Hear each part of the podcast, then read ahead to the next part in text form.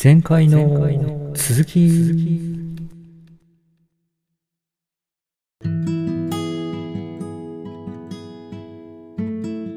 はいというわけで神秘的な力についての続きです。えっとですね、まあ、その前回の話っていうのは、まあ、その人間に備わってる魅力とか、まあ、やばさとかそもそも人間がやってる情報のやり取り自体が、まあ、ほとんど言葉で記述できないものによって行われているという話でした。まあ、言葉によって記述できないってことは、まあ、再現できないってことですよね。何か再現するって言ったら、あ、こうやってやれば同じことできるよって言われ言われて、まあ、それでできるようになるってことなんで、その言葉でそれが表現できないってことは、まあ、再現ができないってことだと。で、再現ができないっていうことは、まあ、科学的じゃないってことですよね。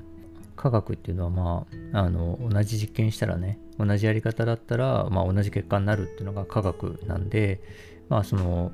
再現ができない、言葉で表現できないか再現できないというのは、まあ、科学的じゃない、なんか、神秘的なものであると。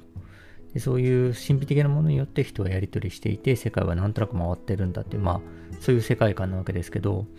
まあ、こういう世界観ですね、別に僕が一人で考えて、なるほどとかって思いついたわけではなくですね、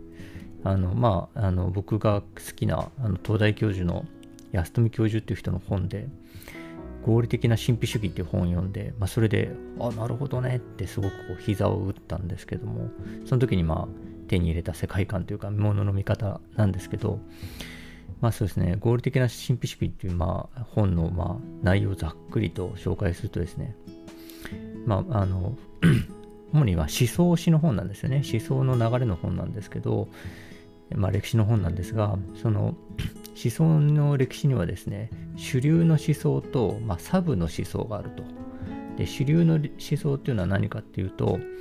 まあ、アリストテレスとかからデカルトにつながるような人たちの,、まあ、あの思想であると。これはもう僕らが今当たり前すぎて疑ってない思想の、まあ、元になってると。でそれに対してですね、あのまあ、スピノザとか親鸞とかのが代表するような、えーと、思想っていうのがあって、これはもうえー、とサブの思想であると。僕らがそれを聞くと、え、何それって一瞬思うような、えー、と思想であると。で、基本的にはね、そのスピの、あえっと、デカルトの方の主流の方の思想で回ってる。まあみんなそれでもの考えてるんですけど、それでうまくいかない時にですね、そのサブの方の思想がですね、ポーンとこう、あの、地下から湧き出るように、えっ、ー、と、まあその、えーと、主流の考えでうまくいかなかった時に、えー、まあ物事を解決するとか前に推し進めると。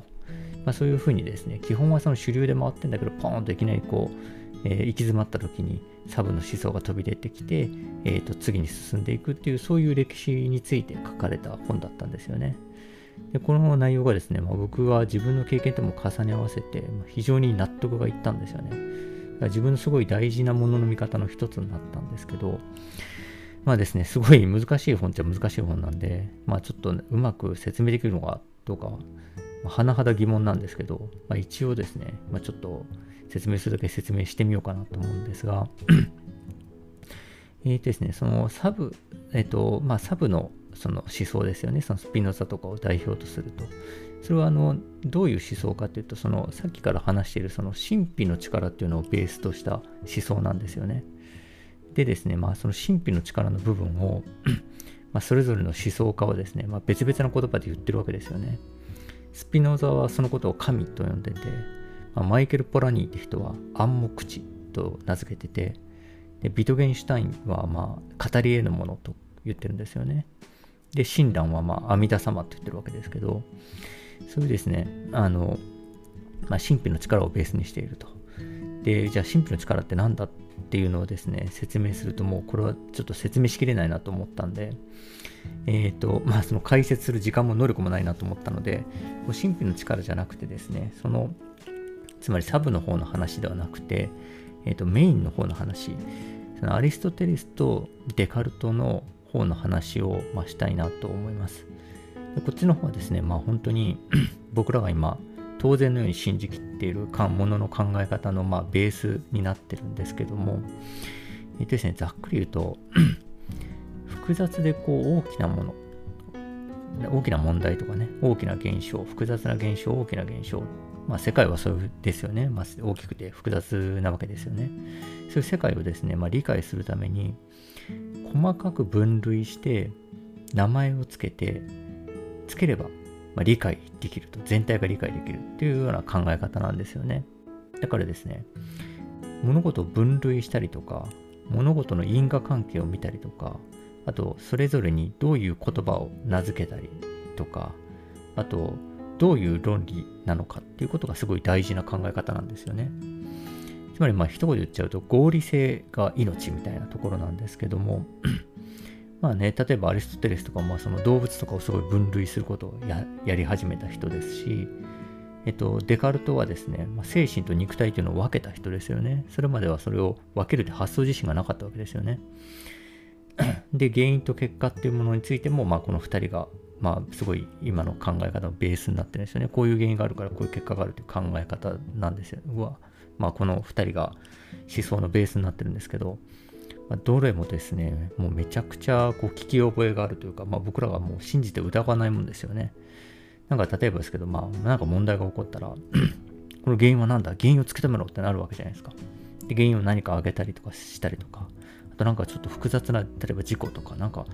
なんか事件とかが起こったりしたら、まあ、整理しようっつって一体これは何で起こったんだっつって一つはじゃああのこうだねとかねまあ僕はあの飛行機事故とかのあの VTR 見るのが大好きなんですけど 飛行機事故のですね原因とかをまあその事故調査報告書とかでこうまあ書かれるわけですけどエンジントラブルとあのなんだあの操縦士の疲労ととかあのあとずさんな運用運行計画が原因となって飛行機が墜落したみたいな結論みたいな感じになるわけですよね。まあそんな感じですね。飛行機が墜落したという多分一つの問題というか、まあ、事故に対してですね、えー、こうとこうとこうの問題があの合わさったものですっていうふうに、まあ、答えてるわけですよね。まあ、そんな感じですね。えっと、一つの問題をですね、いくつかの問題とか原因とかにあの細切れにしてですね、それをこう、えー、こういう因果関係でこれが起こりましたよとか、だからこうやってしていきましょうっていうような、まあ、考え方なんですよね。で、まあ、これってまあもう、もうお聞きの通りというか、お分かりの通りというか、まあ、めちゃくちゃ有効ですよね。だからまあ本当に、その有効さにですね、まあ、僕ら乗っかって、めちゃくちゃこう、あの、その恩恵を受けてるわけですけど、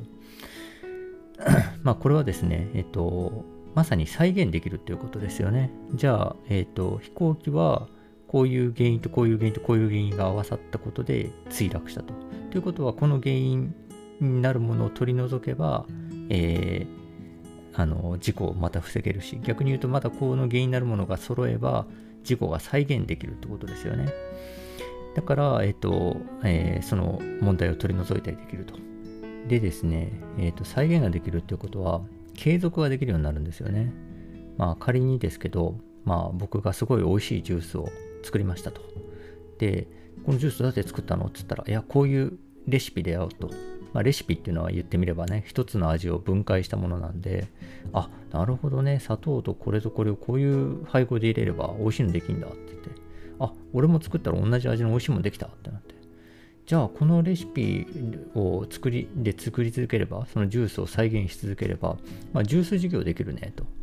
あ、じゃあジュース事業は、まあ、あの、ずっと続けられるねうん、ってことになっていくわけですよね。だから継続するっていうことは、まあ、再現を続けることだと思うんですよね。だからこの考え方っていうのは継続することに対してすごく向いてるわけですよね。さらにですね、あの組織化にも向いてるんですよね。まあ、例えばね、そのジュース工場あの作ったって言って、100人集めたけど、100人がなんとなく横並びでいますって言ったら、あなんか仕事何すればいいんだって全員いきなり100人で瓶取りに行ったりとかっつったらまあめちゃくちゃになっちゃうわけなんで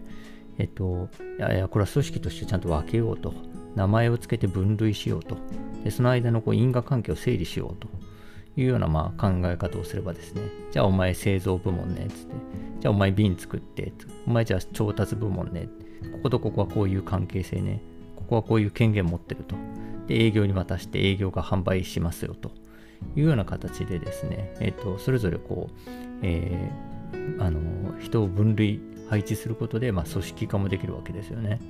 だからですね、まあ、この、まあ、アリストテレスに始まって、まあ、デカルトでかなり大成したこういう考え方はですね、まあ、合理的な考え方っていうのは、まあ、